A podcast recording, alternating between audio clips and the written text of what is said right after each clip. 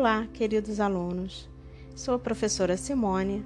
Esse é o podcast 7 de Ciências da fase 8 da Educação de Jovens e Adultos do Ensino Fundamental do segundo bimestre.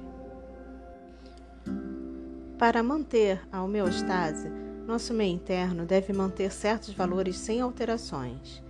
Isso é conseguido graças a diversos processos fisiológicos que ocorrem de maneira correta e que garantem o equilíbrio.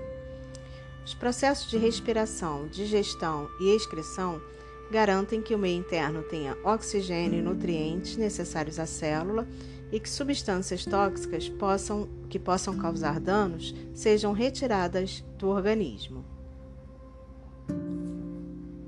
O sistema cardiovascular ou sistema circulatório humano é responsável pela circulação do sangue, de modo a transportar os nutrientes e o oxigênio por todo o corpo. O sistema cardiovascular ele é formado pelos vasos sanguíneos e o coração. A comida que você come não vai ajudá-lo a crescer se ela apenas passar pelo processo de digestão e ficar parada na região dos intestinos. Todas as partes do seu corpo necessitam de alimento, ou seja, é preciso levar alimento para seu cérebro, dedos do pé, pernas. E o que vai carregar esse alimento para cada uma das pequenas partes do seu corpo é o sangue. Enquanto o sangue vai passando pelas diferentes partes do nosso corpo, ele deixa alimento e vai recolhendo, deixa o alimento e o oxigênio, perdão, e vai recolhendo os resíduos produzidos durante o metabolismo das células dos diferentes tecidos. Podemos perceber que todos os sistemas possuem uma pequena participação para garantir a homeostase. O sistema cardiovascular, por exemplo, garante que nutrientes obtidos pela alimentação, pelo sistema digestório, e oxigênio obtido pela respiração, pelo sistema respiratório, sejam disponibilizados para as células.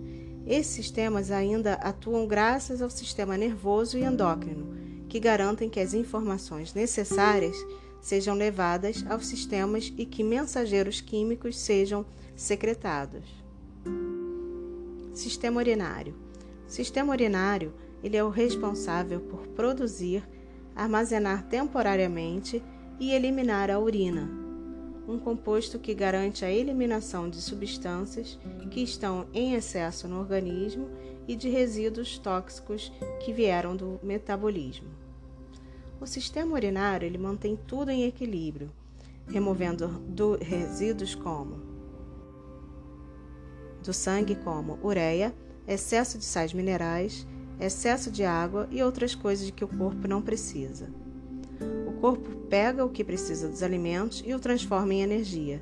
Depois disso, os resíduos são deixados no intestino e no sangue, onde serão eliminados pelo sistema urinário e o final do sistema digestivo, ajudando a manter o equilíbrio do corpo. Paramos por aqui, até a próxima aula.